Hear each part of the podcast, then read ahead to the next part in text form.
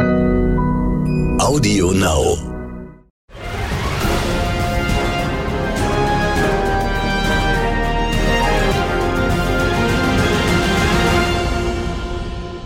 Wie tickt Amerika? Der NTV Business Podcast aus New York. Hi, hello und welcome. Hier ist Sandra Navidi jetzt mit aktuellen Themen von der Wall Street. Schwerpunkt heute Innovation, Corona-Krise als Chance. Im Fokus. Auch mir bereitet die Corona-Krise Kopfzerbrechen. Seit über zwei Jahren schreibe ich an meinem nächsten Buch über die Zukunft der Arbeit in der Digitalwirtschaft. Darin geht es unter anderem auch um die Tatsache, dass wir uns alle, genau wie Unternehmen, in Zukunft unaufhörlich disrupten müssen, um bestehen und erfolgreich sein zu können. Und jetzt ist plötzlich aus dem Nichts ein externes Ereignis eingetreten, das uns alle automatisch disrupted, also erschüttert, nämlich das Coronavirus. Über Nacht ist unser Leben völlig aus den Angeln gehoben und in vielerlei Hinsicht wird es aller Voraussicht nach zumindest in seiner bisherigen Form nicht mehr zurückkehren. Corona hat vieles in Frage gestellt, ob Globalisierung, Ungleichheit oder Klimakrise. Gegenwärtig vollzieht sich ein Paradigmenwechsel. Viele Dinge werden wir zukünftig anders angehen müssen, aber das ist ja möglicherweise auch eine Chance, sie besser zu machen. Und da wären wir auch direkt beim heutigen Thema, nämlich der Innovation. Insbesondere meine Wahlheimat Amerika hat sich traditionell durch Innovationsgeist und Kreativität ausgezeichnet. Ich erinnere mich immer noch an meinen ersten Besuch als Teenager, der mich stark geprägt hat. Ich habe nicht schlecht gestaunt, als ich in San Francisco ein Auto in der Form eines Schuhs gesehen habe, das als Werbung für einen Schuster durch die Gegend fuhr. Im Grunde genommen war es ein überdimensional großer Schuh aus Stahl mit vier Rädern, in dem ein Mensch saß. In Deutschland hätte es das zumindest zu der Zeit nicht gegeben.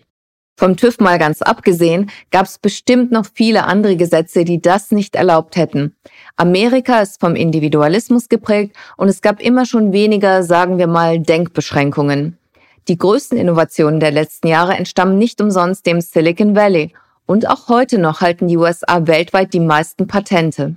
Aus diesem Grunde spreche ich heute mit einem Amerikaner und einem ganz besonderen noch dazu, nämlich Edmund Phelps, Ökonomieprofessor an der Columbia Universität in New York und Träger des Wirtschaftsnobelpreises. Er plädiert für einen Mentalitätswechsel, auch für Deutschland. Erkenntnisgewinn. Hi, Ned. Thank you so much for being with us today. Thank you for inviting me. Thank you. Wir befinden uns gerade in einer noch nie dagewesenen Situation und dazu verfügen Sie über faszinierende Einblicke. Aber als erstes habe ich eine persönliche Frage. 2006 haben Sie den Nobelpreis für Wirtschaftswissenschaften erhalten. Wie haben Sie das erlebt und was bedeutet Ihnen diese Auszeichnung? Well, ich habe lange Zeit erwartet, dass ich den Nobelpreis bekomme, aber irgendwann habe ich gar nicht mehr darüber nachgedacht. Und dann habe ich ihn bekommen. Das war wirklich ein besonderes Erlebnis, das mich sehr bewegt hat. Was mich besonders gefreut hat, ist, dass ich der einzige Preisträger war. Das passiert höchstens ein, zweimal alle zehn Jahre. Also das war in jeder Hinsicht ganz wundervoll. In every way, uh, quite wonderful. Das ist wirklich beeindruckend. Und dabei sind Sie so unglaublich bescheiden und haben nicht mal Bilder davon in Ihrem Büro. Uh, Die meisten Menschen wissen es ja und oft ist es das Einzige, was sie über mich wissen. Damit muss ich nicht angeben. Ich glaube nicht, dass es ungewöhnlich ist, dass Nobelpreisträger nicht so oft über die Auszeichnung sprechen. Ich glaube, jeder kann nachempfinden, wie sehr man sich nach so einer einzigartigen Anerkennung, die auch unglaublich viel Arbeit und Mühen erfordert hat, freut.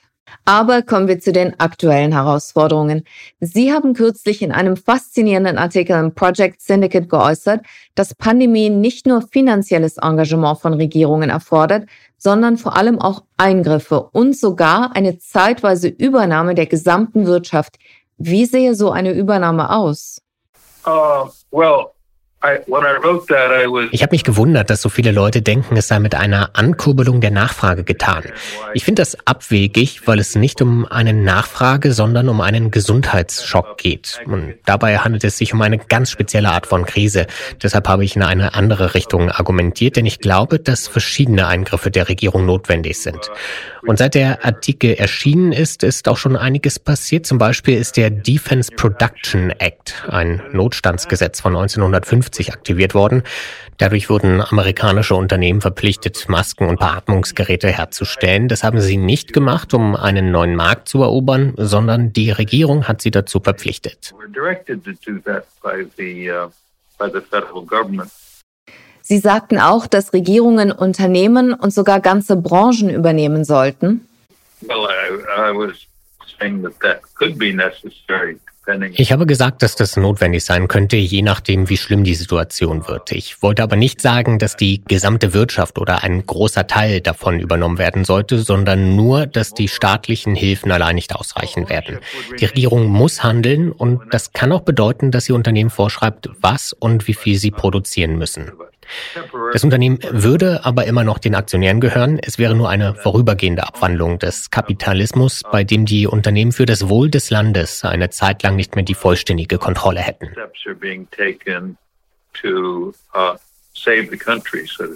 Das leuchtet ein. Aber glauben Sie, dass es ausreichende Kontrollmechanismen gibt, um zu gewährleisten, dass autokratische, korrupte und inkompetente Regierungen die hier ungenannt bleiben sollen, diese Eingriffsbefugnisse nicht missbrauchen? Uh, diese Gefahr besteht natürlich. Es gibt viel Inkompetenz und Egoismus im öffentlichen Sektor, politisch motivierte Entscheidungen. Das ist keine schöne Situation. Hm. Vielleicht wäre gerade jetzt ein guter Zeitpunkt, sich wieder auf Innovationen zu besinnen, was mich zu ihrem letzten Buch Mass Flourishing bringt, was so viel bedeutet wie Erfüllung und Wohlstand der Allgemeinheit in dem Sie dargelegt haben, wie Grassroots Innovation, also Innovation von Einzelnen von unten, Wohlstand in Nationen erzeugen. Aber zunächst mal, wie definieren Sie Innovation? Nach meiner Definition handelt es sich bei Innovation um ein neues Produkt oder eine neue Produktionsmethode, die sich im Markt durchsetzt. Wie man Innovation dann genau bemisst, ist kompliziert. Dafür benötigt man statistische Methoden. In meinem neuen Buch Dynamism schätzen wir Innovationsraten ein, die nicht allein aus Wachstumsraten, sondern aus anderen Kräften resultieren. Ein Land, in dem die Produktion lediglich auf der Grundlage von Kapital wächst, das würde ich nicht als innovativ bezeichnen. Innovation ist die Hauptantriebsfeder für Produktivitätswachstum. Wie beurteilen Sie den Level der Innovation in den USA, auch gegenüber Europa und insbesondere Deutschland?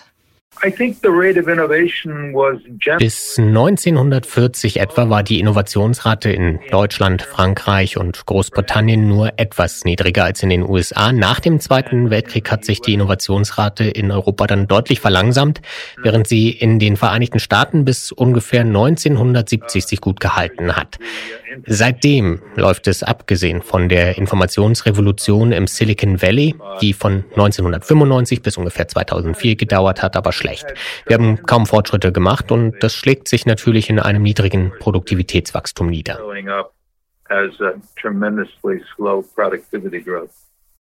In ihrem neuen Buch Dynamism, was so viel bedeutet wie Dynamik, dynamische Kraft oder Energie, das am 5. Mai herauskommt, statuieren sie, dass eine florierende Wirtschaft auf Werten wie Individualismus und der Entfaltung des Einzelnen beruht. Glauben Sie, dass wir uns an falschen Werten orientieren? Und wie kann man dafür sorgen, dass die Gesellschaft sich wieder auf nachhaltigere Werte besinnt? The people in society. Um Unsere Gesellschaft orientiert sich nicht an den richtigen Werten und das ist ein ganz grundlegendes Problem. Reichhaltige Innovation gibt es dann, wenn Menschen ihre Vorstellungskraft und Kreativität einsetzen, um neue Dinge herzustellen oder bessere Methoden finden, um Dinge herzustellen.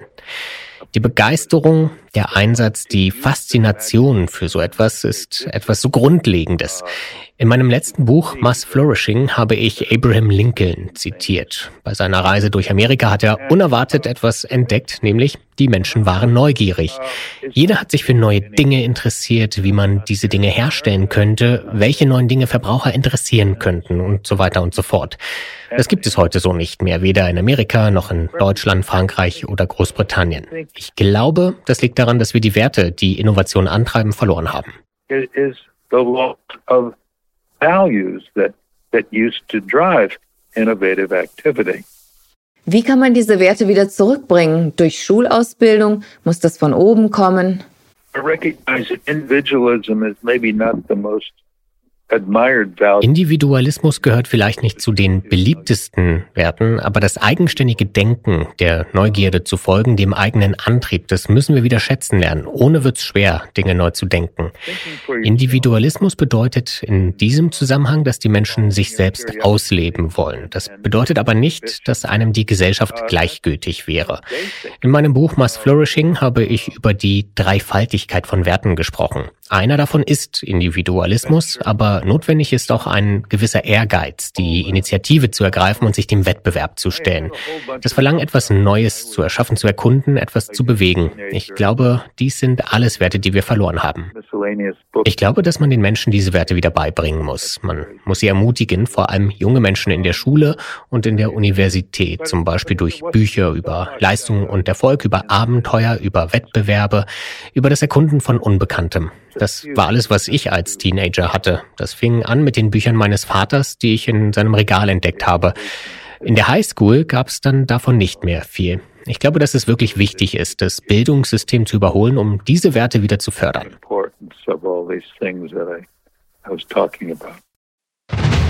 Zitat der Woche. Das Zitat der Woche kommt diesmal von Ray Dalio. Er ist Gründer des größten Hedgefonds der Welt, Bridgewater Associates, der 160 Milliarden Dollar verwaltet. Seine zutreffenden Prognosen im Hinblick auf die Weltwirtschaft haben ihm ein Privatvermögen von fast 20 Milliarden Dollar eingebracht. We'll adapt. One of the great things about the greatest force in humanity and the greatest force in productivity is the capacity of humans to uh, adapt and change the way they're doing things. And we're doing that right now. And so I'm uh, pretty confident that the inventiveness, the adaptation will bring us uh, to a new way of operating uh, that will get uh, get past that. But it'll be a total new world order. The world won't resemble Wir werden uns daran gewöhnen. Das ist die größte Stärke der Menschheit und die größte Triebfeder der Produktivität. Sich anpassen und anders an Dinge herangehen. Genau das tun wir gerade. Deshalb bin ich zuversichtlich, dass unser Erfindungsreichtum und unsere Anpassungsfähigkeit dafür sorgen werden, dass es weitergeht. Aber wir werden uns in einer völlig neuen Weltordnung wiederfinden. Unsere Welt wird in vielerlei Hinsicht eine ganz andere sein.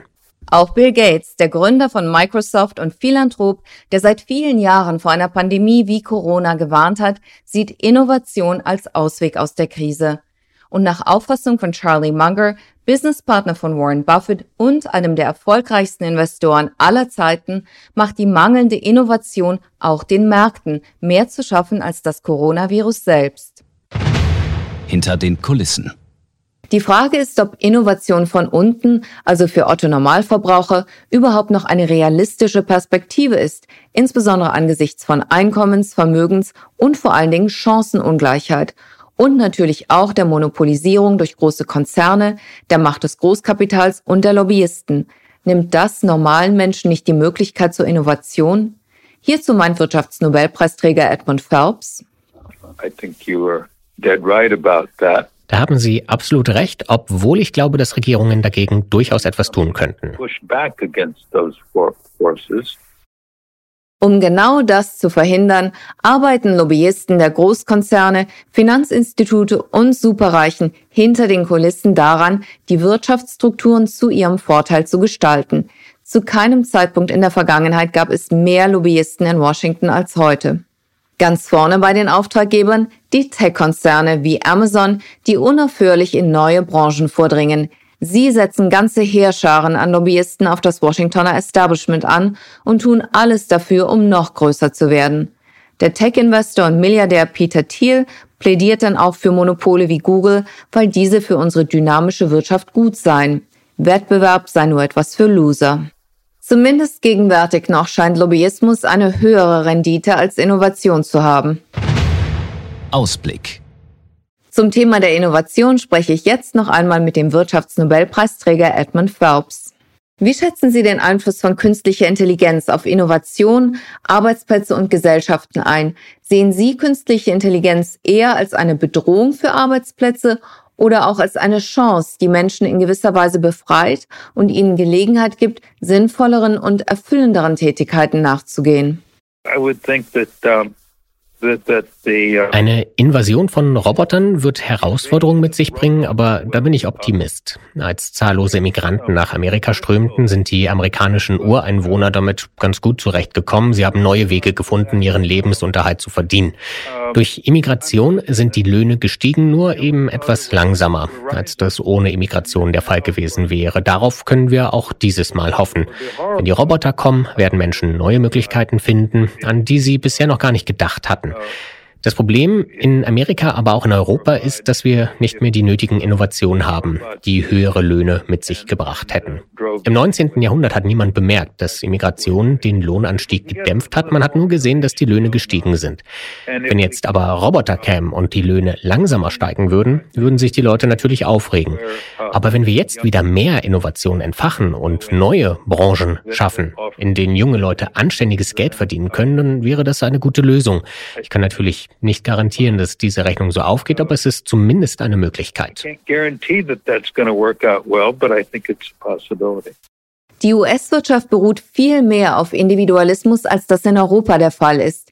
Angesichts wachsender Ungleichheit, Pandemien und Klimawandels muss es da nicht Voraussetzung sein, dass Individualismus eingebunden ist in einen Gesellschaftsvertrag um den sozialen Zusammenhalt zu gewährleisten und Populismus, Polarisierung und Protektionismus, den wir gegenwärtig in vielen Teilen der Welt sehen, zu vermeiden?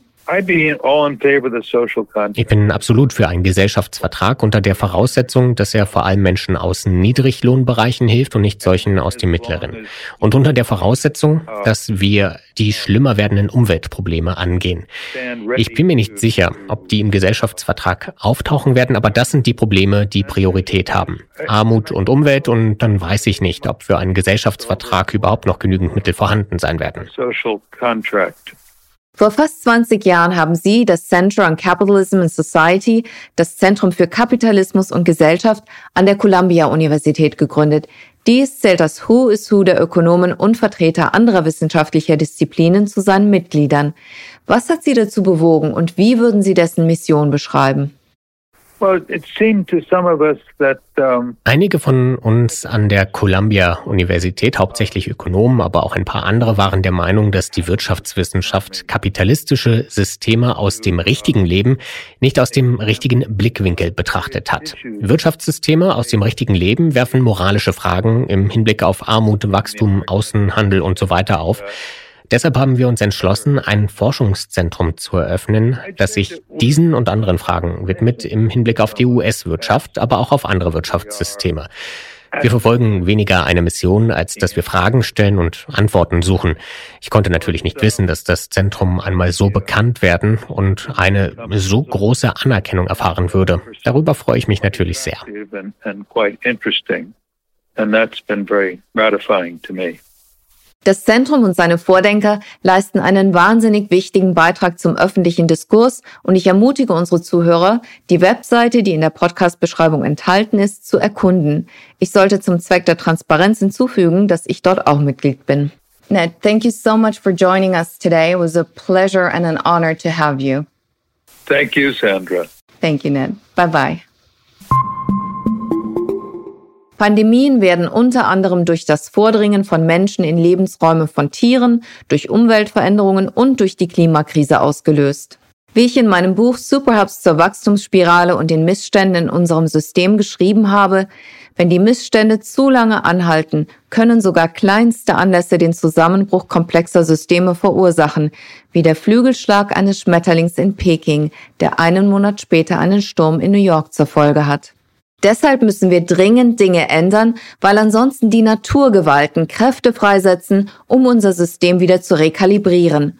Ob diese Korrekturmechanismen graduelle und geordnete Veränderungen oder unkontrollierbares Chaos auslösen, das ist ungewiss. Zitat Ende. Durch Innovation können wir festgefügte Wirtschaftsstrukturen möglicherweise aufbrechen und Veränderungen noch mitgestalten, insbesondere wenn wir die von Professor Phelps propagierte Mentalität der intellektuellen Neugier, des Erfindungsreichtums und des Pioniergeistes verinnerlichen. Ungewiss sind allerdings die Auswirkungen der weltweiten Wirtschaftskrise, die möglicherweise noch schlimmer als die große Depression wird. Wird dies dazu führen, dass Menschen eher risikoavers werden? Oder werden sie eher bereit sein, mehr Risiko auf sich zu nehmen und sie motivieren, Dinge völlig neu anzugehen und Innovationen herbeizuführen? Insofern könnte die Pandemie vielleicht auch eine Chance sein. Kreativität und Innovation basieren aber insbesondere auch auf dem Zusammenkommen von Menschen. So gesehen könnte Corona ein Hemmschuh sein.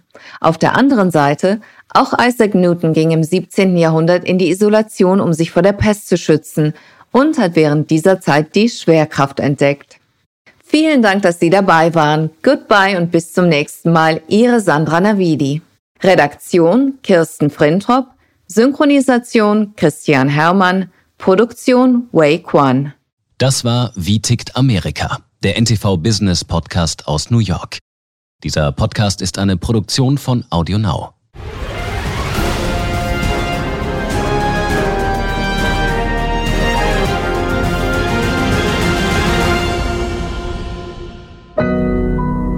Audio Now.